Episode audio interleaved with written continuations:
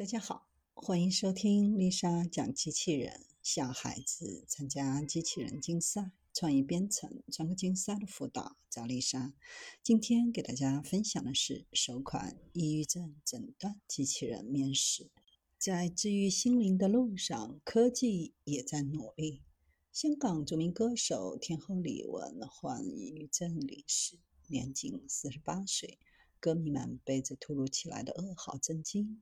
李玟把甜美温暖留给了粉丝，却默默独自承受着笑容背后的痛。抑郁症被称为最温柔的病，却夺走很多人的生命。抑郁症可能会在二零二二年以后成为仅次于心脏病的人类健康第二大杀手。目前约有三点五亿人正在被抑郁症困扰，并呈现上升的趋势。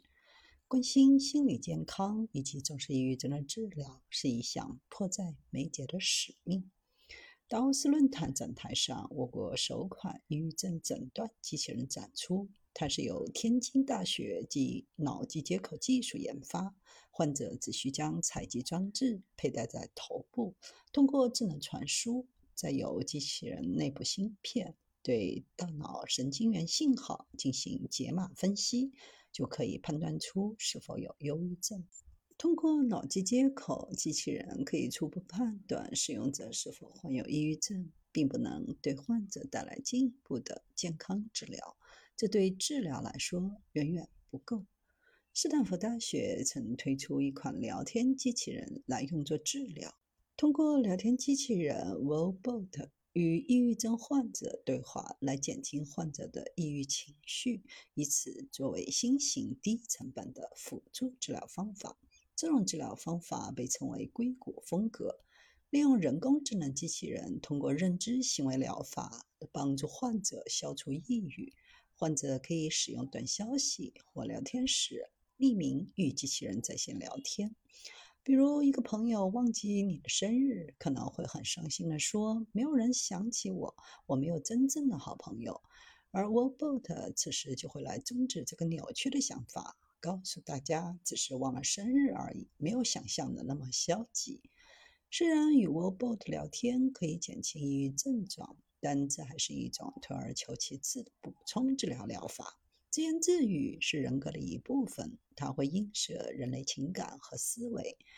虽然给患者提供了一些治疗选择，但如果患者不准备开口交谈，怎么办呢？目前推出的用于辅助治疗的聊天机器人、陪伴机器人，通常都依赖接入语言大模型。但大模型是一堆没有感情的代码，它真的懂人类的情绪吗？假设我们问了一个问题，发送给各种语言大模型，测试一下大模型对此做出的反应。这种测试方法可能不够严谨，但大致上能够反映出现在的语言大模型面对抑郁症患者的时候会做出的怎样回应。这些大模型给出的回答虽说能够理解提问者提出的问题，但总会让人感觉像一段空话。真正治疗抑郁症的良药，从来不是一台先进的机器人、一款先进的药物，而是陪伴、理解、鼓励、支撑。程序是冰冷的，机器人是没有感情的，但人是充满温暖的。